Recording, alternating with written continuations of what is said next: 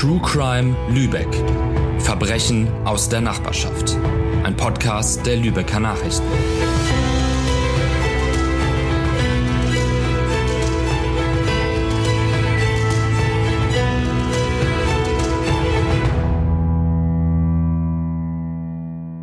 Liebe Zuhörerinnen und Zuhörer, herzlich willkommen zu einer neuen Folge von unserem Podcast True Crime Lübeck. Ich bin Rabea Osul und mir gegenüber steht mein Kollege Sven Wede. Hallo. Und wir haben heute auch einen Gast. Sven, magst du den mal vorstellen? Ja, das ist tatsächlich ein ganz besonderer Gast, den ich auch schon äh, bei Gericht gesehen habe.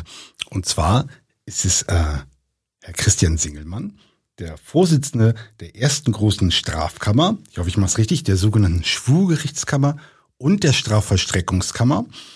Und die befasst sich nämlich vornehmlich mit Tötungsdelikten. Und er ist tatsächlich schon seit 36 Jahren und 10 Monaten als Richter im Amt. Also von da hat er sehr viel Erfahrung und bestimmt auch einiges zu erzählen. Erstmal herzlich willkommen. Ja, vielen Dank, dass ich hier sein darf, Frau Ursul, Herr Wede. Ich bin gespannt auf Ihre Fragen. Ja, da legen wir auch gleich los. Wir haben uns nämlich überlegt, wenn man schon so lange dabei ist und haben uns gedacht, stellen Sie sich mal vor, wenn Sie selber mal auf der Anklagebank sitzen müssen, was Sie natürlich nie tun werden, würden Sie lieber bei dem jungen Richter Herr Singelmann auf der Anklagebank sitzen oder lieber bei dem, der jetzt kurz vor dem Ruhestand ist? Ja, dazu muss man vielleicht sagen, äh, dass der Unterschied vielleicht gar nicht so groß ist. Wir müssen uns als Richter auf diese Verfahren sehr sorgfältig vorbereiten. Das muss der junge Richter genauso wie der erfahrene Richter. Der erfahrene Richter muss auch die Akten lesen. Das, äh, was den erfahrenen Richter auszeichnet, ist vielleicht, dass er ein bisschen mehr Gelassenheit hat und naturgemäß mehr Erfahrung. Ja, so unterm Strich würde ich letztendlich vielleicht doch lieber bei dem älteren Richter äh, sitzen. Wollten Sie denn eigentlich schon immer Richter werden? Nein, das war nie mein Ziel. Das war mehr oder weniger dann auch Zufall. Also gut, zum Jurastudium kommt man ja auch nicht in allen Fällen unbedingt so zielgerichtet. Man überlegt nach dem Abitur, was kann man machen. Vielleicht sind die Naturwissenschaften nicht so besonders ausgeprägt. Dann sieht man, naja, man kann vielleicht ganz äh, gut argumentieren, man kann abwägen und man kann vielleicht auch mit Sprache einigermaßen umgehen. Und dann kommt man schon auf die Idee vielleicht oder kann auf die Idee kommen, Jura zu studieren. So ist es dann bei mir im Grunde genommen gewesen. Ja, und aber Richter hatte ich mir dabei eigentlich nie vorgestellt. Dann kommt man ja nach dem ersten Examen, macht man ja das Referendariat und das ist eigentlich das Schöne, da schnuppert man ja in unterschiedlichste Tätigkeitsbereiche hinein. Und da hätte ich mir in der Tat auch mehrere Dinge vorstellen können äh, in beruflicher Hinsicht. Und das, was dann am Ende war, also nach dem zweiten Examen, war auch mehr oder weniger Zufall. Es hieß dann in Schleswig-Holstein sind äh, einige Richterstellen frei, bewirb dich da doch mal. Das habe ich getan, hatte mich dann auch noch bei der Arbeitsgerichtsbarkeit beworben, da hatte ich auch einen Platz, habe mich dann letztlich für die ordentliche Gerichtsbarkeit entschieden und bin da geblieben und äh, bin eigentlich die ganze Zeit lang auch zufrieden gewesen mit diesem Beruf. Aber ich würde sagen, jeder Mensch kann verschiedene Berufe ergreifen. Nicht? Also das, um jetzt zur Ausgangsfrage zurückzukommen, das war also nicht der zielgerichtete Wunsch. Aber so in der Rückschau, ja, war es eine gute Wahl, denke ich wenn Sie es jetzt so erzählen, habe ich mir gerade gedacht, jetzt in Ihrem Berufsleben haben Sie dann ja auch sozusagen die anderen juristischen Berufe, Staatsanwaltschaft, Verteidigung, ähm, ja immer mit denen zu tun. Haben Sie zwischendurch mal gedacht, ach, also Staatsanwalt wäre auch spannend gewesen oder Verteidiger oder haben, war es schon so, dass Sie gesagt haben, nee, also Richter, das ist dann das Richtige für mich? Doch, wenn Sie dieses äh, Beispiel jetzt bilden, würde ich schon sagen, dass ich mich da äh, wohl gefühlt habe in dieser Rolle wie ich eben schon sagte, man kann sicherlich auch die anderen ausfüllen. Bloß äh, Verteidiger bedeutet ja auch, dass man äh, die Interessen einer Partei vertritt und äh, mir persönlich liegt es äh, näher eben das äh, ja ganz objektive und das Abwägende, denke ich. Also für mich war es die richtige Wahl. Wenn Sie sagen, ähm, ordentliche Gerichtsbarkeit, sagten Sie, glaube ich, hieß das so? War das ja, die richtige Formulierung? Ja. Heißt das dann, also waren Sie denn sozusagen immer schon Strafrichter oder haben Sie auch, hm, weiß nicht, Familienrecht, Arbeitsrecht gemacht oder ist das dann was ganz anderes? Nein, man ist nicht äh, jetzt äh, in einem Rechtsgebiet von Anfang an tätig. Äh, ich habe auch äh, viele Jahre Zivilsachen gemacht, auch mit Interesse Zivilsachen gemacht bin dann auch mehr oder weniger durch Zufall in eine äh, große Strafkammer, auch ins Spurgericht eines Tages gekommen als Beisitzer bei einem sehr erfahrenen Kollegen. Und da habe ich dann wirklich für mich mal so gesagt, also wenn du auch mal ein Schwurgericht leiten kannst, das wäre deine Sache. Und so ist es dann gekommen und ähm, ja, der Kollege war in gewisser Weise auch ein Vorbild, das muss man so sagen. Ja, wir haben uns gedacht, bevor wir sozusagen zu den vielen Prozessen kommen, die Sie ja äh, dann begleitet haben oder geleitet haben als Vorsitzender, wollten wir uns einmal so ein bisschen allgemein mit dem Thema ähm, Gerichtsprozesse beschäftigen. Und da ist uns so ein Begriff eingefallen. Im Fernsehen kommt ja häufiger das mal vor, dass äh, von einem Deal gesprochen wird, der dann, wo man quasi Verteidigung, Staatsanwaltschaft und Richter sich auf etwas einigen. Und bei den Zuschauern kommt, das hat das immer so einen negativen Touch, dem Motto, da wird was abgesprochen. Und da wollten wir erstmal wissen, gibt es sowas eigentlich wirklich so in dem Sinne und wozu ist das vielleicht eigentlich auch gut oder ist das wirklich etwas Negatives? Können Sie uns das mal erklären, was das überhaupt ist? Ja, da muss ich vielleicht in der Tat ein bisschen ausholen. Also äh, Anfang der 80er Jahre war es, glaube ich, da hat sich so ein informelles Verfahren zur Verständigung im Strafprozess entwickelt. Und da hat es damals sicherlich auch Auswüchse gegeben. Also Verfahrensgrundsätze wurden außer Acht gelassen. Mittlerweile gibt es äh, seit äh, geraumer Zeit gesetzliche Regelungen, die sind also in der StPO äh, zu diesem Thema normiert. Da gilt es, viele Form- und Protokollierungsvorschriften zu beachten. Wichtig ist, dass Bestandteil jeder Verständigung ein Geständnis sein soll. Dabei muss es sich allerdings um ein glaubhaftes und qualifiziertes Geständnis handeln. Nicht zum Gegenstand einer Verständigung darf der Schuldspruch selbst gemacht werden. Gegenstand einer Verständigung sind die Rechtsfolgen. Und ich denke, damit ist der Begriff Deal auch nicht mehr so negativ besetzt und er kommt in umfangreichen äh, Betäubungsmittelprozessen zum Beispiel sehr häufig vor und da können Verfahren wirklich beschleunigt werden. In Schwurgerichtsverfahren, und das ist ja mein Bereich, spielt die Verständigung faktisch keine Rolle. Stellen Sie sich vor, Sie haben eine Mordanklage und wenn hier ein Geständnis kommt, ist da einfach kein Raum, etwa über die Rechtsfolgen zu sprechen, denn Mord sieht einmal lebenslange Freiheitsstrafe als Sanktion vor. Nicht? Und äh, um es nochmal zu verdeutlichen, nehmen wir an, es gibt eine Mordanklage und einen bestreitenden Angeklagten und der gibt uns nun zu erkennen, er würde ein Geständnis ablegen, würde aber erwarten, dass die Kammer dann auf Totschlag erkennt. Äh, so etwas würde natürlich nicht gehen. Wie gesagt, ein Schuldspruch kann nicht zum Gegenstand einer Verständigung gemacht werden. Also für uns spielt der Deal keine Rolle im Schwurgericht. Ja, dass man ähm, ab und zu bemüht ist, auch so Prozesse zu beschleunigen, zeigt ja schon, dass die auch ganz schön langwierig sein können. Ähm, wie ist denn das, wenn man jetzt so, ein, so einen Fall bekommt und bevor man dann in den Prozess geht, wie bereitet man sich darauf vor als Richter? Muss man da nicht auch ziemlich viele Akten studieren und ja, verliert man da nicht auch mal die Lust dran oder? Das ist völlig richtig. Äh, das Aktenstudium, damit geht es los und das sind teilweise also auch sehr umfangreiche Akten, die wir äh, in den Strafsachen haben, insbesondere in den großen Strafkammern. Äh, um so ein Verfahren seriös vorzubereiten, muss man die eben auch wirklich von vorne bis hinten studieren. Man muss sie lesen. Äh, damit ist aber nicht alles getan. Dann sucht man natürlich aus äh, oder überlegt man sich, wie strukturiert man diesen Prozess? Wie baut man den auf? Welche Zeugen sind zu laden? Welche Sachverständigen sind zu laden? Ähm, da muss man sich also sozusagen einmal einen Fahrplan entwerfen. Man muss veranschlagen, wie viel Sitzungstage man in etwa braucht. Auch äh, da macht sich natürlich eine äh, gewisse Erfahrung nachher bezahlt. Man weiß ungefähr, wie lange man vielleicht zu dem Thema einen Zeugen äh, äh wird vernehmen müssen. Und dann ist ganz viel Arbeit auch so die Koordination. Nicht? Also es sind ja viele Beteiligte da. Wir haben in der Regel im Schwurgericht immer einen psychiatrischen Sachverständigen oder psychiatrische Sachverständige dabei, Gerichtsmedizinerin, ähm, äh, sonstige Sachverständige und mehrere Verteidiger, Nebenklägervertreter. Und die müssen alle Zeit haben, um an diesem Verfahren an bestimmten Tagen teilzunehmen. Und wir können auch nicht wild an jedem Tag x-beliebig terminieren. Es gibt mehrere Strafkammern und auch natürlich Zivilkammern, die auch Sitzungssäle benötigen. Das muss man alles unter einen Hut bringen. Da ist also viel Organisationsarbeit. Auf den letzten Teil der Frage zurückzukommen, ob das irgendwann langweilig ist, die Akten zu lesen, da muss ich ganz ehrlich sagen, bei den Schwurgerichtssachen war das bislang nie der Fall. Ich finde, die Akten lesen sich teilweise sehr spannend. Für mich der Grund eigentlich, weswegen ich privat überhaupt keine Krimis lese und auch keine Krimis sehe, weil mir das alles viel zu weit ab ist von der Realität und im Vergleich zu dem, was im Leben vorkommt, fast schon langweilig ist. Gehört es auch dazu, dass Sie ähm, zum Beispiel fahren Sie auch mal dann zu so einem Tatort hin und gucken sich das an? Vorher gibt es sowas auch oder äh, hat man dann dafür dann die Fotos in den Akten? Ja, das gibt es natürlich auch. Das ist äh, nicht so sehr häufig. Es kommt vor. Ich erinnere einen Fall, das war äh, der, wo der junge Mann äh, ausgesetzt worden ist von zwei Polizeibeamten, der vorher äh, aus einer Disco zurückkam. Und da haben wir uns dann in der Tat mal äh, nachts diesen Tatort angesehen und dann vielleicht noch in einigen wenigen anderen Fällen. Äh, aber in der Regel äh, müssen Sie sich vorstellen, ist das insbesondere heute alles bildmäßig sehr gut äh, aufbereitet.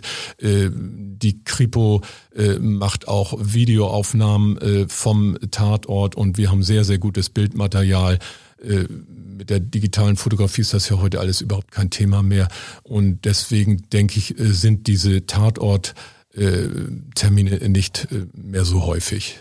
Also würden Sie sagen, kann man sich anhand der Akten schon ein gutes Bild von dem jeweiligen Fall machen? Oder ist es dann so, dass Sie im Prozess doch irgendwie sagen, oh, jetzt habe ich hier die Zeugen gehört und den Täter oder den mutmaßlichen Täter und irgendwie ist das alles anders, als ich mir das vorgestellt habe? Naja, da kann sich schon etwas verändern. verändern nicht? Also man hat sicherlich einen gewissen Eindruck, den man aus der Akte dann gewonnen hat, aber ähm, so einen Zeugen dann live zu erleben oder auch den Angeklagten, wenn er dann etwas zur Sache sagt, ist ja dann immer noch etwas anderes und das äh, kann dann auch das äh, Bild, was man sich vielleicht vorläufig mal gemacht hat, durchaus verschieben. Aber es ist ja auch der Sinn eines Prozesses, nicht? Denn sonst könnten wir uns ja alle im stillen Kämmerlein die Akten durchlesen und äh, irgendwie zu einem Ergebnis kommen. Das ist ja gerade nicht der Sinn des Strafprozesses. Sie haben ja als äh, Vorsitzender Richter im Strafprozess ja auch noch zwei ehrenamtliche Richter dabei, äh, die sogenannten Schöffen. Und ähm, es ist ja sogar so, dass die ja tatsächlich ähm, gleichberechtigt gegenüber sind. So steht es zumindest, wenn ich es richtig sehe, im Gesetzestext. Und da würde mich einmal interessieren, was ist eigentlich der Gedanke dahinter? Also, dass ähm, die ehrenamtlichen Richter da dabei sind und sogar dann ja sie ja theoretisch überstimmen könnten. Ja, Sinn und Zweck äh, der Existenz von Schöffen in Strafprozessen ist eigentlich der, dass das Vertrauen der Bürger in die Justiz gestärkt werden soll. Es soll eine lebensnahe Rechtsprechung gewährleistet sein. Und letztlich ist der Umstand, dass wir mit Laienrichtern arbeiten, äh, ja auch Ausdruck der Volkssouveränität. Wir urteilen im Namen des Volkes. Ich weiß, dass die Sinnhaftigkeit der Schöffentätigkeit von äh, einigen bisweilen in Frage gestellt wird. Ich bin ein klarer Befürworter des Schöffensystems. Stellen Sie sich vor, der Vorsitzende des Schöffengerichts oder einer kleinen Strafkammer ist ein ganz junger Richter und er hat zwei deutlich ältere, erfahrene Laienrichter an seiner Seite. Da kann es doch ganz wertvoll sein, wenn die ihre Erfahrung, ihre Sichtweise äh, einbringen. Ich mache ja schon seit vielen Jahren die Schöffenfortbildung, vor allem eine Veranstaltung zu Beginn des Schöffenamtes. Und da habe ich dieses Argument, so wie ich es eben gesagt habe, immer gebracht. Mittlerweile bin ich der alte Richter und kann es aber auch umdrehen, das Argument. Nicht? Denn auch für mich haben die jungen Schöffen äh, eine wichtige Bedeutung oder jüngere, die vielleicht einige Dinge erleben oder wissen, äh, die ich so nicht mitbekommen habe oder äh, wo ich da vielleicht nicht ganz auf dem Laufenden bin. Das kann also sehr hilfreich sein. Und ein ganz wichtiger Punkt ist, finde ich, dass wir nicht in Routine uns verlaufen dürfen. Es könnte ja sein, also wir haben nur Berufsrichter, die arbeiten schon lange zusammen, dass man sich quasi blind versteht und gar nicht mehr viel reden muss. Äh, und das ist für mich auch so die Idee, dass sich da vielleicht Fehler einschleichen könnten. Und es ist immer wichtig, dass wir natürlich Fehler vermeiden und uns selbst kontrollieren. Und dann bin ich jetzt wieder bei den Schöffen wenn wir Schöffen dabei haben, dann sind wir gezwungen, den Schöffen das so darzustellen, auch juristisch komplexe Fragestellungen, dass sie die verstehen. Und wenn sie die verstanden haben, dann ist es für uns ein Zeichen, dass wir da eigentlich ganz gut, äh, ganz richtig liegen. Ich habe mal noch eine Frage zu den Schöffen. Wie werden die denn ausgewählt? Wer darf Schöffe werden? Ja, da gibt es bestimmte gesetzliche äh, Vorgaben. Also man darf natürlich nicht vorbestraft sein. Äh, man muss äh, ein bestimmtes Alter darf man nicht überschreiten. Nicht? Und äh, ja, was äh, und bestimmte Berufsgruppen dürfen auch nicht Schöffen werden. Zum Beispiel ich dürfte nicht Schöffe werden jetzt noch in meiner äh, Pensionszeit, ein Polizeibeamter natürlich auch nicht. Äh, das sind alles Dinge, die sich dann auch, äh, die genau in den einschlägigen Vorschriften geregelt sind. Und kann man sich darauf bewerben oder wie funktioniert das? Das wird in der Regel in der örtlichen Presse dann äh, ja bekannt gegeben und dann äh, kann man sich bewerben, wie Sie das so formulieren. Manchmal wird man auch gefragt. Es gibt ja auch äh, Gemeinden, die vielleicht nicht genügend schöpfen äh, interessieren können. Dann, dann guckt man dann eben mal, dass man vielleicht Menschen aus dem öffentlichen Dienst oder die sonst wie ein Amt bekleiden, dann anspricht oder oder äh, so. Also das, das ist, ist ganz unterschiedlich. Ja? Klingt schon interessiert. ich weiß, ich weiß nicht, dürfen Journalisten schaffen werden? ich, ich, wüsste jetzt so nicht, was dagegen spricht. Ja, ich weiß nicht, vielleicht bleibe ich auch lieber auf der anderen Seite. Und Sie dürfen natürlich dann nicht über das Verfahren. Nee, berichten. genau. Aber ich müsste, ich bin auch nicht ganz sicher. Ja, muss man dann ja. eben auch, wie gesagt, mal nachgucken, äh, welche Berufsgruppen ausgeschlossen sind. Ich habe ja, ja eben ein paar genannt, aber ja. Ist das denn, also in Gerichtsprozessen selber habe ich manchmal den Eindruck, dass die Schöffen aber schon eher sehr zurückhaltend sind. Ist das dann auch bewusst so, dass der Vorsitzende Richter sagt, also ich habe hier eine gewisse Strategie, also fragt mal jetzt nicht so viel, wir reden da nachher. Oder ist das dann vielleicht von denen selber, dass sie da einfach ein bisschen zurückhaltend sind? Oder ähm, ja, gibt es da sozusagen eine, eine Absprache, wie man da zusammenarbeitet? Nein, eine Absprache gibt's nicht, aber es gibt dafür erstmal eine ganz natürliche Erklärung. Zunächst mal fragt ja der Vorsitzende. Und dann fragt die Berichterstatterin der Berichterstatter, das ist derjenige, der die Akte also auch komplett vorbereitet hat und nachher das Urteil entwerfen muss. Äh, und dann kommt der zweite Berufsrichter. Und naturgemäß, wenn drei Berufsrichter gefragt haben, dann ist schon ganz viel gefragt. Dann muss man schon ein bisschen Fantasie haben, ob einem dann überhaupt noch eine Frage einfällt. Dann wären die Schöffen nämlich dran zu fragen. Äh, aber dass wir den Schöffen irgendwie vorgeben, nicht fragen zu dürfen, das ist äh, fernab der Realität. Ich will kein Hehl daraus machen, dass manche Schöffen da sicherlich eine gewisse Scheu haben. Ich ermutige die Schöffen eigentlich auch immer zu fragen. Ich sage, aber auch ganz klar, das gibt es bei manchen Schöffen auch, die äh, verbinden mit ihrer Frage dann gleichzeitig eine Meinungsäußerung. Und das kann gefährlich sein. Da kann es dann rein theoretisch sein, dass äh, daran sich mal ein Befangenheitsantrag knüpft. Das äh, sind so äh, Sachen, da müssen die vielleicht eine gewisse Sensibilität entwickeln und ich äh, sage dann auch immer, wenn sie da unsicher sind, dann sagen sie einfach Bescheid, dann machen wir eine kurze Unterbrechung.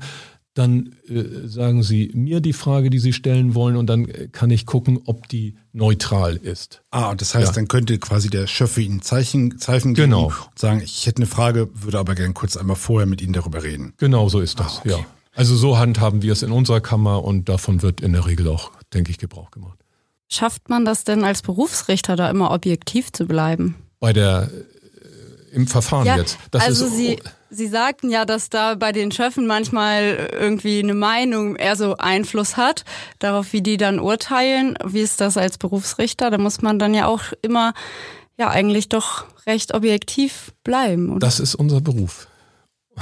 Und dem sind wir verpflichtet, ne? dass wir also äh, objektiv sind und äh, die Wahrheit äh, versuchen herauszufinden. Ich wollte noch einmal zu den Schöffen zurück. Gab es denn eigentlich jemals in diesen äh, vielen Jahren so einen Moment, wo man wirklich von Schöffen überstimmt wurde oder kommt sowas in der Realität gar nicht vor? Die Frage kann ich kurz beantworten. Zu Beratungsinterner darf und kann ich keine Angaben machen. Ich kann noch mal darauf hinweisen, wie gewichtig die Stimmen der Laienrichter sind. Äh, in Paragraph 263 StPO äh, äh, heißt es, dass zu jeder dem Angeklagten nachteiligen Entscheidung über die Schuldfrage und die Rechtsfolgen der Tat eine Mehrheit von zwei Drittel der Stimmen erforderlich ist. Da nützt es überhaupt nichts, wenn sich drei Berufsrichter einig sind. Ne? Da können also zwei Schöffen sozusagen die Sache drehen. Nicht? Das nur mal als allgemeine Antwort. Die andere Antwort, die Sie vielleicht sich erhofft hätten, die kann ich Ihnen einfach nicht geben. Das heißt, man, genau, man erfährt es quasi nie, weil man hört ja dann sozusagen nur die Urteilsverkündung und wie die dann zustande gekommen ist, das bleibt quasi intern. Das ist so. Ja, dann würde ich sagen, springen wir mal rein in die Fälle. Ähm, gab es einen Prozess oder einen Fall in Ihrer Berufslaufbahn, der besonders einschlägig war, den Sie so als den größten Prozess bezeichnen würden? Es gibt im Schwurgericht natürlich viele große und auch viele spektakuläre Prozesse. und ich kann eigentlich sagen, den größten Prozess meiner Laufbahn als solchen gibt es eigentlich demnach nicht. Genauso wenig kann man sagen, dass es einen Fall gibt, der einen am meisten bewegt hat. Das ist mir jetzt nochmal deutlich geworden, äh, als ich mal kursorisch so äh, Zeitungsberichte, die man so insbesondere aus der ersten Zeit vielleicht auch mal ausgeschnitten hat oder gesammelt hat, mal so angesehen habe, was wir da schon alles so entschieden haben, was das auch für gewichtige Dinge waren. Und wenn ich Ihnen jetzt äh, vielleicht sprechen Sie darauf an, dass Sie jetzt mal einen Fall hören wollen, äh, einfach mal einige Beispiele nennen will, dann sind die wirklich wahllos herausgegriffen. Also den größten Prozess gibt es nicht, finde ich, jedenfalls für mich nicht. Und wenn ich jetzt über ein Verfahren, über einen Fall spreche, dann schicke ich einfach mal voraus, dass ich mich darauf beschränke, nur das zu schildern, was also auch in der öffentlichen Sitzung äh, erörtert worden ist, was wir im Rahmen der öffentlichen Verhandlungen erhoben haben und auch Gegenstand letztlich dann der Presseberichterstattung war. Ich kann Ihnen zum Beispiel einen Fall berichten, den haben wir im Jahr 2007 äh, entschieden. Das war ein damals 60 Jahre alter Angeklagter, den wir wegen Mordes zu lebenslanger Freiheitsstrafe verurteilt haben. Der hatte das älteste seiner zwölf Kinder, die jeweils im Abstand von einem bis eineinhalb Jahren geboren worden war, getötet, indem er sich dem Sohn unbemerkt von hinten genähert hatte und mit Wucht ein Messer in den Rücken gestoßen hatte, als dieser dabei war, sich die Schuhe zuzubinden. Diese 14-köpfige Familie, die wohnte in extrem beengten Verhältnissen einer nur 70 Quadratmeter großen Mietwohnung. Und der Angeklagte beschäftigte sich intensiv mit dem christlichen Glauben, war auch gar missionarisch tätig ein Gutachter hat ihm im Rahmen des Prozesses eine Überbetonung religiöser Denkinhalte zugeschrieben. Und wenn die Kinder ihm in religiösen Dingen widersprachen, so konnte er wütend und auch ganz impulsiv reagieren. Er war streng, erwartete Gehorsam von seinen Kindern und duldete keine Diskussion. Das Zitat Ein Vater, der seine Kinder liebt, züchtigt sie, war für ihn Vorwand und Rechtfertigung zugleich, seine Kinder körperlich zu züchtigen. Den Jungen predigte er auf ein jungfräuliches Mädchen zu warten und dafür regelmäßig zu beten. Auch versprach er den Kindern, dass die Familie Geld, eine größere Wohnung oder gar ein Haus am See bekommen würde, wenn sie regelmäßig beten würden. Und das spätere Tatopfer sah natürlich nun, dass all die Versprechungen des Vaters nicht eintreffen würden und machte diesem Vorhalte und provozierte ihn auch in der Tat. Er übte Kritik an der Erziehung des Vaters und provozierte insofern, dass er sagte, er werde losgehen, sich jetzt mal ein junges Mädchen nehmen und vor den Augen des Vaters schänden, wenn er nicht endlich die versprochene Jungfrau bekäme.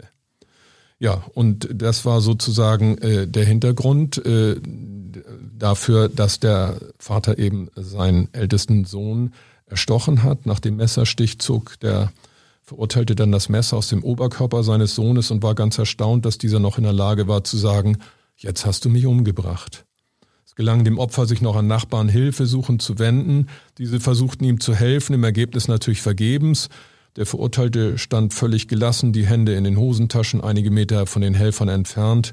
Als einer einen Verbandkasten geholt hatte, versuchte er den noch an der Hilfeleistung zu hindern. Überhaupt rief er den Ersthelfern zu, das ist eine reine familiäre Angelegenheit. Das ist jetzt mal einer der herausgegriffenen Fälle. Ich könnte Ihnen noch ein anderen, der äh, auch ganz prägnant ist, schildern? Ja, ich würde eine Frage dazwischen stellen, denn der war tatsächlich also schon sehr mm, ja, heftig, wenn man das so ausdrücken kann. Mm, ist es denn, Sie sagten ja schon, Sie können jetzt nicht sagen, es gibt den einen bewegenden Fall, aber spielte es für Sie als Richter schon eine Rolle, ob zum Beispiel äh, Kinder betroffen waren? Also spürt man das dann selber auch, dass man dann emotionaler berührter ist? Oder ist es schon so, dass man immer sagen kann, okay, ich bin richtig, ich habe immer eine Distanz als Richter? Oder macht ein das dann schon betroffener, wenn das Opfer zum Beispiel ein Kind ist? Also betroffen macht es einen schon etwas mehr, wenn Kinder Opfer sind. Äh, das ist, denke ich, ganz natürlich. Äh, ich selber habe Kinder und äh, die Kammermitglieder auch teilweise. Ähm, aber trotzdem, das hatte ich ja vorhin, glaube ich, auch schon erwähnt, die Professionalität muss da drüber stehen. Das da, dadurch darf man sich nicht leiten lassen. Kann man das denn so im Laufe des, der Berufslaufbahn lernen? Oder muss man da einfach auch schon so eine gewisse, ja, einfach so eine Gesetztheit mitbringen? Ich denke, das lernt man relativ schnell, wobei bis zuletzt bleibt eben, dass wir keinen Job 9 to 5 haben, sondern die Dinge auch eben mit in die Freizeit nehmen. Die nehmen wir mit in den Sport, die nehmen wir mit abends nach Hause gedanklich und äh, sicherlich gibt's auch mal äh, eine Nacht, wo man auch mal da ins Grübeln kommt. Das ist einfach, denke ich, äh, ganz normal. Aber auf der anderen Seite haben Sie schon völlig recht. Mit der Zeit äh, muss man es einfach lernen, auch damit umzugehen.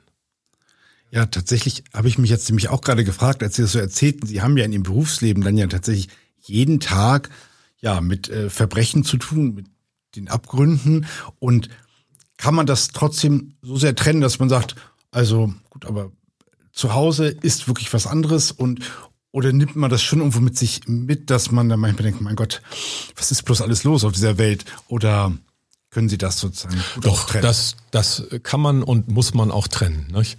Denn sonst äh, reibt man sich ja auf an dieser Tätigkeit. Nicht? Das ist vielleicht so der einzige, weil Sie vorhin gefragt haben, äh, ja, wollte ich jetzt Richter werden, so in der Rückschau, das ist das Einzige, was man eigentlich sagen kann, man hat einen Beruf gehabt, mit dem man eigentlich selten Freude ausgerichtet hat. Nicht? Also äh, wenn man, äh, um mal ein Beispiel zu nennen, Antiquitätenhändler ist und da kommt jetzt ein Kunde und der findet in meinem Geschäft gerade die seit langem gesuchte Kommode oder Vitrine, der geht glücklich aus meinem Laden und ich habe auch noch äh, dabei etwas verdient. Äh, das ist eine andere Situation. So eine Momente gibt es natürlich in unserem Beruf nicht, aber das weiß man vorher. Aber vielleicht ist es ja manchmal so, dass es zumindest ähm, dann Angehörige von einem Opfer gibt, die zumindest dankbar sind, dass es dann äh, zu einer Verurteilung gekommen ist äh, des Täters oder oder spielt das sozusagen keine Rolle, bekommen Sie davon dann gar nichts mit? Das ist sicher richtig, aber äh, bei diesen schwerwiegenden äh, Verfahren wird man eine Dankbarkeit auf Seite der Hinterbliebenen nicht erwarten können. Nicht? Das ist einfach so. Also das ja. Dafür sind ja einfach zustimmende Sachen passiert. Aber wenn wir bei dieser Frage sind, äh, es gibt auch tatsächlich, äh, oder es gab schon auch mal Situationen, wo man ein ganz positives Feedback äh, bekommt. Da komme ich mal so zurück auf meine äh, Zeit als äh, Vorsitzender einer Jugendstrafkammer. Äh, da befasst man sich ja auch sehr mit den Lebensläufen dieser jungen Menschen und ja, vielfach sehen die so aus, dass die kriminelle Karriere, auch die nachher als Erwachsener eigentlich vorgezeichnet ist. Aber dann erlebt man, und das habe ich, glaube ich, zwei, dreimal so erlebt, äh, ganz normal äh, draußen dann äh, ganz schöne Dinge. Also ich war auf der Rolltreppe eines Kaufhauses und dann kam ein junger Mann äh, hochgesportet, stellte sich neben mich und sagte, Mensch, Herr Singmann, ich habe jetzt hier eine Lehrstelle. Ich kannte den natürlich überhaupt nicht. Die denken natürlich auch, äh, der muss mich jetzt kennen, aber äh, man sieht ja im Berufsleben so viele Menschen, aber das ist dann mal irgendwie eine schöne Nachricht irgendwie. Nicht? Und ja. Äh, ja. Das ist natürlich wirklich schön. Ähm, ich habe mir gerade noch gedacht, was sie ja aber ja auch äh, gemacht haben, dann sozusagen im Laufe dieser Zeit, man sorgt ja sozusagen schon ja einerseits für Gerechtigkeit und man hat ja auch eine hohe Verantwortung, weil man ja auch darüber entscheidet, einmal über das Leben des Angeklagten im Grunde genommen, welchen Verlauf es nimmt, auch darüber, ob er vielleicht irgendwann wieder in Freiheit kommt, ob er dann nochmal straffällig wird oder nicht. Daher solche Fragen wie, hm, ist ja so, wenn man jetzt lebenslänglich verurteilt wird, sind es ja diese 15 Jahre, aber man kann ja dann wieder rauskommen.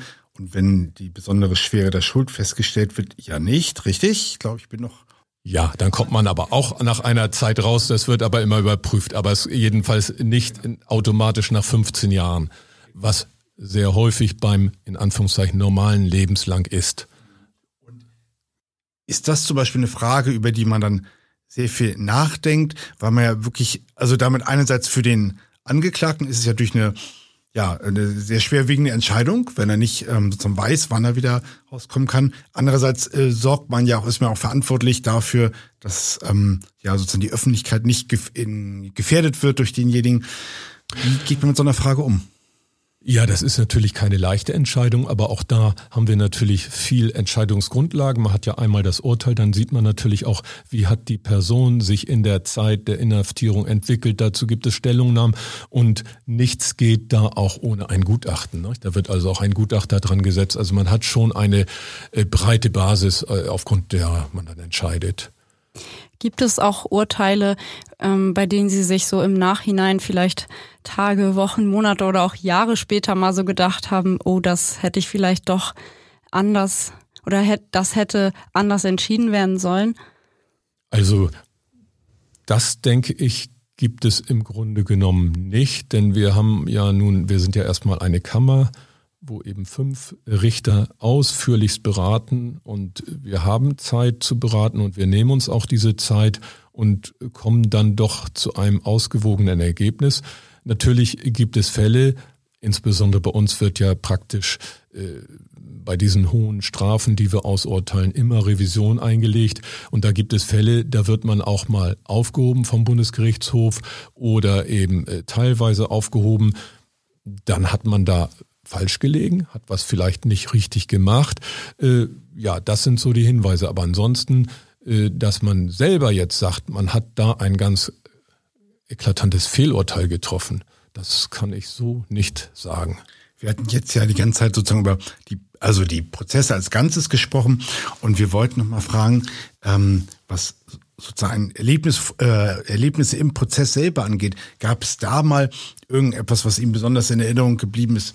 Ich weiß nicht, vielleicht ein Fluchtversuch oder ähnliches, also so Szenen, wo Sie sagen, also das werde ich bestimmt nie vergessen? Also was ich nie vergessen werde ist, und da komme ich wieder zurück auf diesen Fall, äh, mit dem jungen Mann, der ausgesetzt und dann schließlich äh, tödlich überfahren worden ist, acht Kilometer vor Lübeck. Mm, das war Prozessbeginn. Der Prozess sollte um neun Uhr stattfinden. Als erste hatte ich die Zeugin geladen, äh, die diesen jungen Mann aus meiner Sicht völlig schuldlos überfahren hat, weil der im Dunkeln nachts auf der Straße saß. Äh, aber die musste man ja als Zeugin hören und da habe ich, glaube es war Viertel vor neun Anruf von der Polizei bekommen, dass diese äh, junge Frau tödlich verunglückt ist. Also das war, muss ich sagen, äh, eine Situation, die vergisst man nicht. Also dass so diese, ja, dass in so einem Verfahren dann auch so etwas passiert. Also das war schon sehr bemerkenswert, muss ich sagen. Das war der Fall von äh, Robert S. Ne? Genau. Genau, wo dann quasi mhm. zwei junge Menschen mhm. ums Leben gekommen sind. Ne? Ja, Herr Singelmann, Sie haben uns ja noch einen Fall mitgebracht. Vielleicht hören wir da noch mal rein. Ja, das ist auch ein Fall, der äh, es hat zu einem Verfahren 2016 geführt und äh, zu einer lebenslänglichen Strafe für einen damals 23-jährigen Mann. Der verurteilte damalige Angeklagte war erst zwei Tage über eine Zeitarbeitsfirma in einer Müllverbrennungsanlage, also die Müllverbrennungsanlage in Stapelfeld tätig und hatte sich darüber aufgeregt, dass der Vorarbeiter, also sein Chef dann sozusagen ihm gesagt hatte, dass er nicht wie Mitarbeiter einer anderen Leiharbeitsfirma um 14 Uhr Feierabend hat, sondern er bis 16 Uhr arbeiten müsse. Das passte ihm nicht, darüber war er verärgert. Nur gut eine Stunde nach der Anweisung weiterzuarbeiten, ging er zu dem potenziellen Opfer, das gerade telefonierte und also abgelenkt war, und schlug mehrfach insgesamt fünfmal mit einer Metallforke, einer sogenannten Schlackegabel, auf den Vorarbeiter ein und schlussendlich rammte er ihm die vierzinkige Metallforke mit solcher Wucht ins Gesicht, dass sie dort stecken blieb. Ich sehe heute noch das Röntgenbild vor mir, das deutlich zeigt, wie die Zinken dieser Schlackegabel quer durch den Schädel des Opfers gehen Jedenfalls äh, eine ist nur nicht durchgegangen, aber die anderen alle durch. Und vergessen auch eine Detail beim Abtransport des Geschädigten mit dem Rettungshubschrauber. Der Stiel der Forke musste abgesägt werden, sonst äh, hätte er nicht transportiert werden können. Der Fall ging dann so weiter, dass der Verurteilte ruhig schlendernd durch die Pförtnerei das Gelände der Müllverbrennungsanlage verließ. In einem Rucksack hatte er einen Sielhaken dabei. Das muss man sich so vorstellen, dass das eine lange Metallstange ist mit einem T-Stück am Ende, dem man eben so diese äh, Siele, äh, Sieldeckel auch äh, anhebt. Äh, diese Sielstange und ein Cuttermesser hielt einem Zeugen vor, der gerade mit seinem Pkw den Parkplatz verlassen wollte. Der Verurteilte wollte sich da eines Fahrzeugs bemächtigen. Der Zeuge war aber so geistesgegenwärtig und Gas, hat Gas gegeben. An der nächsten Straßenkreuzung trat der Verurteilte an die Beifahrerseite einer anderen Zeugin heran hielt ihr diesen Sielhaken vor und drohte ihr an, sie umzubringen, forderte sie auf, aus ihrem Fahrzeug auszusteigen. Er rückte dann auf den Beifahrersitz rüber und versuchte, den Gurt der Zeugin zu öffnen, damit dieses Fahrzeug verlässt, was ihm jedoch misslang, worauf er ihr mit dem Sielhaken auf die rechte Gesichtshälfte schlug. Die Zeugin konnte dann schließlich fliehen. Der Verurteilte rutschte nun tatsächlich rüber. Es gelang ihm jedoch nicht, das Fahrzeug zu starten, da er mit der unbekannten Starttechnik so ein Startknopf nicht zurechtkam. Er verließ den Wagen und ging an ein anderes Fahrzeug heran, das in der Schlange stand und wartete mit den Worten, steig aus, du Schlampe, sonst erschieße ich dich, gib mir den Schlüssel, sonst erschieße ich dich, fordert er die Fahrzeugführerin des nächsten Fahrzeugs auf, ihm das Fahrzeug zu übergeben. Unter der Jacke hielt er nun diesen Sielhaken, so dass die Zeugin dachte, das ist eine Waffe und unter dem Eindruck hat sie ihm dann das Fahrzeug verängstigt überlassen, ihm die Fahrzeugschlüssel ausgehändigt und äh, woraufhin der Verurteilte dann mit dem Fahrzeug geflüchtet ist. Dabei hat er noch eine rasante Fahrweise an den Tag gelegt, andere Verkehrsteilnehmer wie auch Fußgänger äh, gefährdet. Unter anderem fuhr auch einmal auf die Gegenfahrbahn und im Rahmen einer Großfahndung konnte er dann schließlich festgenommen werden. Wie durch ein Wunder hat das Opfer, der damals 60 Jahre alt, die Tat überlebt. Stand damals war, dass das Opfer nicht mehr in der Lage sein würde, ein selbstständiges Leben zu führen. Von Halbseitenlähmung und einer Fesselung an den Rollstuhl war die Rede. Hinzu traten Störungen der Handlungsplanung und der Gedächtnisleistung, Beeinträchtigungen des Sprachvermögens. Seinerzeit war das Opfer in einem Pflegeheim. Und nur schwer zu ertragen, und daran erinnere ich mich auch noch für die Hinterbliebenen, die Äußerung des Verurteilten in der Hauptverhandlung, er habe dem Opfer die Metallforke in sein Erbsenhirn gerammt. Trotz versuchten Mordes, Versuch führt ja in der Regel zu einer Strafmilderung, hat die Kammer da auf eine lebenslange Strafe erkannt. Ähm, wir haben einfach äh, so argumentiert, dass der Versuch so nah an der Tatvollendung äh, war, dass äh, das einem lebenslang gerechtfertigt war. Ja, das war so ein einer dieser Fälle, der denke ich auch ganz beeindruckend ist, wozu Menschen fähig sind. Ergänzend kann man dazu ja noch sagen, ich hatte es ja auch eingangs erwähnt, wir haben ja auch immer andere Disziplinen dabei, auch in diesem Fall natürlich einen psychiatrischen Sachverständigen. Irgendetwas von Relevanz in psychiatrischer Hinsicht war da nicht, was zu einer Einschränkung der Schuldfähigkeit hätte führen können. Das ist ja eine besonders ja, kaltblütige und auch brutale Tat.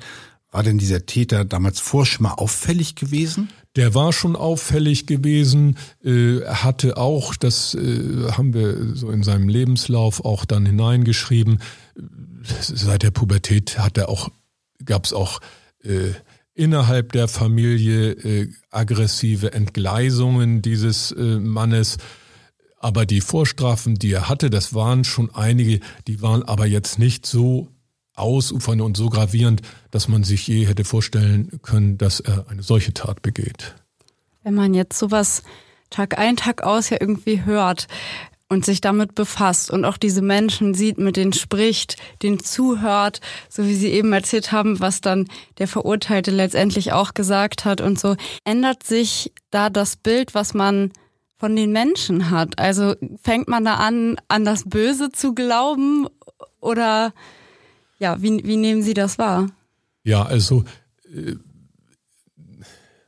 das ist eine schwierige Frage. Ob man an das Böse glaubt, ist ja fast schon eine philosophische Frage.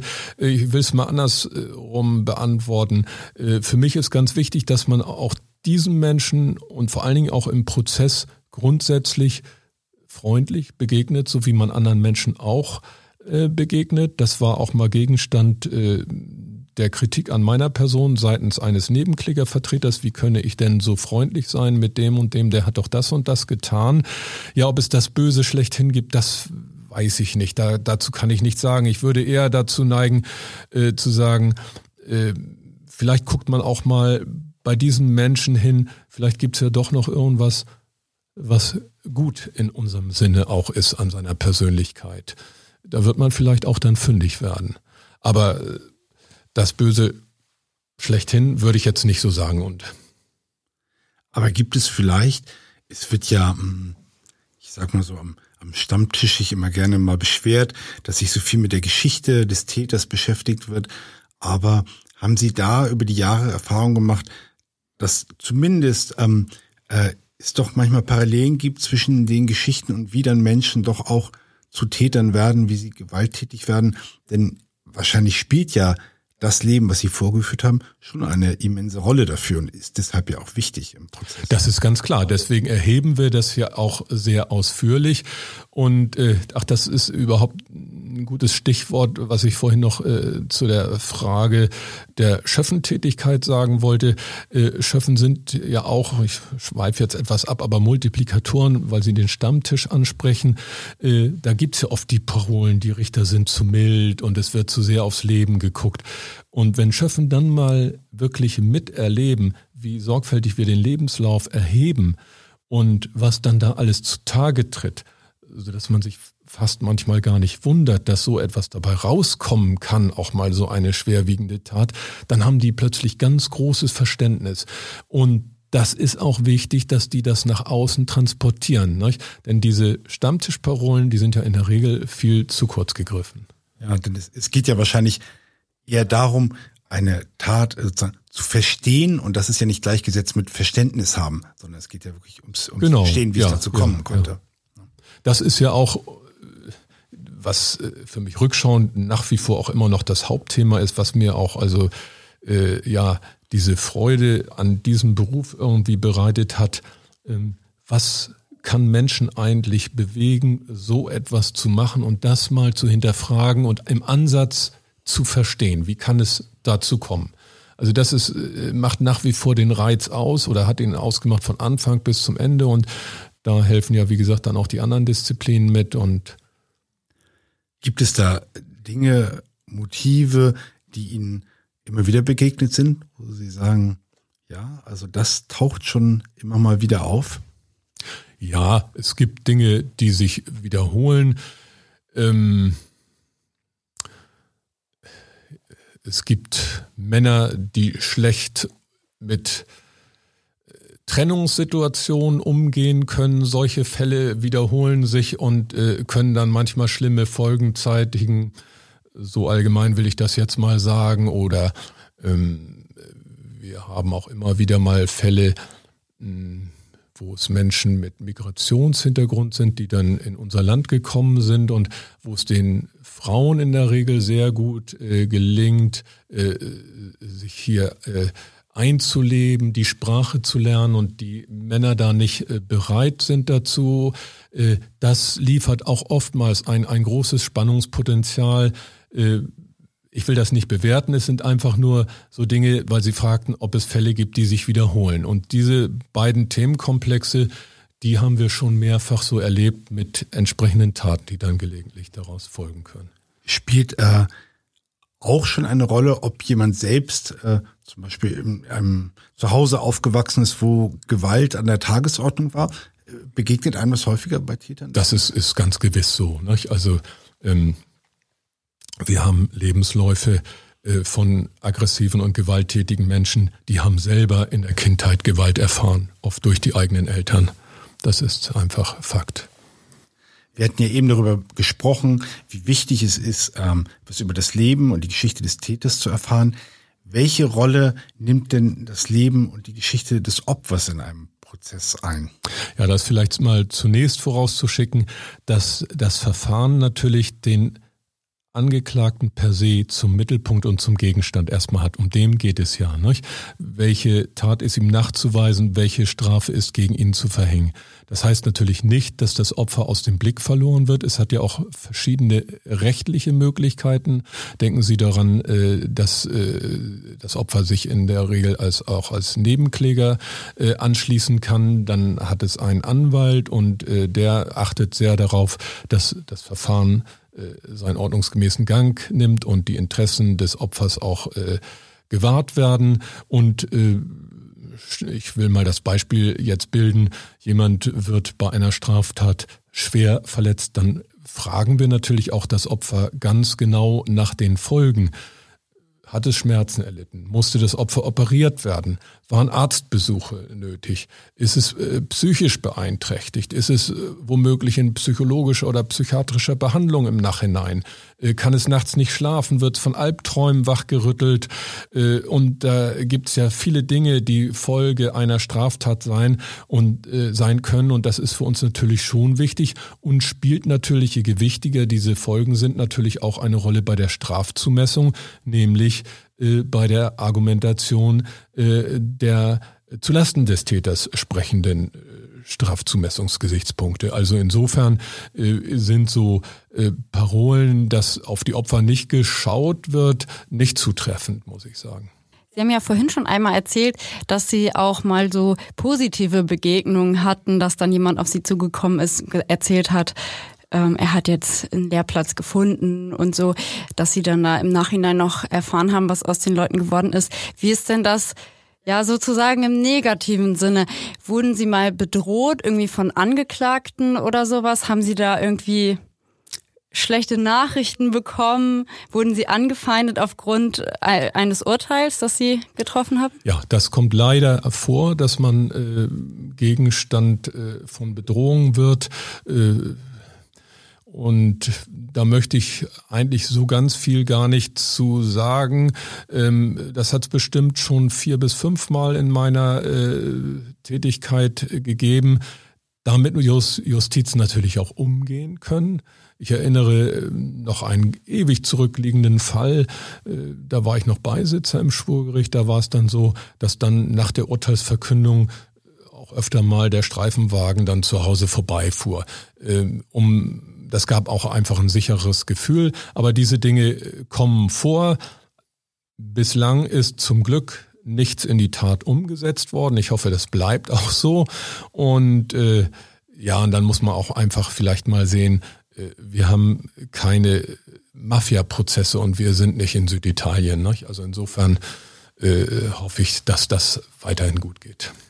Das hoffen wir natürlich auch sehr. Und Sie sind jetzt ja auch bald in Ruhestand. Man muss sagen, zur Zeit der äh, Aufnahme unseres Podcasts Sie noch zehn Tage haben Sie noch und dann, äh, wenn es ausgestrahlt wird, genießen Sie schon Ihren Ruhestand. Und da wollten wir Sie natürlich auch noch mal zum was Persönliches fragen. Ähm, gibt es denn irgendwas, worauf Sie sich jetzt nach so langer Zeit äh, Gericht jetzt ganz besonders freuen im Ruhestand? Ja, das bin ich jetzt auch schon öfter gefragt worden. Ich freue mich darauf, und da habe ich mir ganz große Mühe gegeben, nichts zu planen für die Zeit danach. Ich möchte einmal wieder das Gefühl haben, einfach nichts machen zu müssen, nichts vorzuhaben und stelle mir das eigentlich sogar äh, ganz schön vor, dass man daraus irgendwie äh, neue Ideen schöpft. Natürlich werden das Dinge sein, man wird äh, sicherlich verreisen, man wird vielleicht mehr Sport machen oder vielleicht überlegt man sich mal noch eine Sprache zu lernen oder also die Dinge. Aber ich möchte mich wirklich mal überraschen lassen, was da kommt und darauf freue ich mich eigentlich unheimlich, denn ich finde nichts schlimmer, als wenn man jetzt lückenlos diese Zeit auch schon gleich verplant. Vielleicht äh, will ich auch mal was im karitativen Bereich machen, ich weiß es nicht. Ich bin selber gespannt, was wird. Werden Sie sich denn vielleicht auch mal äh, einen Gerichtsprozess angucken oder das nicht so schnell? Das denke ich, werde ich eher nicht. Ich lese natürlich auch die lokale Presse und werde natürlich verfolgen, was meine Kollegen und äh, meine Nachfolgerin, mein Nachfolger machen. Das denke ich, das bleibt nicht aus. Ne? Und was werden Sie vermissen? Vermissen werde ich die Kollegen und Kolleginnen. Das äh, ist äh, ein uns ein äh, sehr positiver Austausch, ein sehr gutes Klima am Gericht. Das werde ich vermissen. Ich werde das Verhandeln, das Moderieren vermissen. Das hat mir immer äh, viel Freude gemacht. Das werde ich vermissen. Aber dann kommen andere Sachen. Dann beenden wir das damit und sagen Ihnen ganz herzlichen Dank für Ihren Besuch und äh, ja, ja für die ganz Dank. vielen spannenden Informationen. Das war wirklich ein tolles Gespräch. Danke Ihnen, hat mir auch Spaß gemacht. Vielen Dank. Und Ihnen, liebe Zuhörerinnen und Zuhörer, wir wissen ja nicht, wann Sie uns hören und da wünschen wir Ihnen wie immer einen guten Morgen, einen guten Tag, einen guten Abend oder eben eine gute Nacht. Kommen Sie sicher durch den Tag. Tschüss. Bis zum nächsten Mal.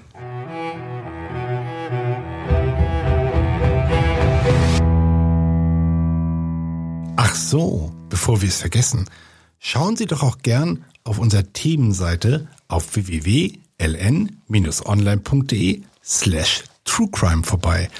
Dort gibt es noch ganz viele Infos, Artikel und Fotos zu allen unseren Folgen.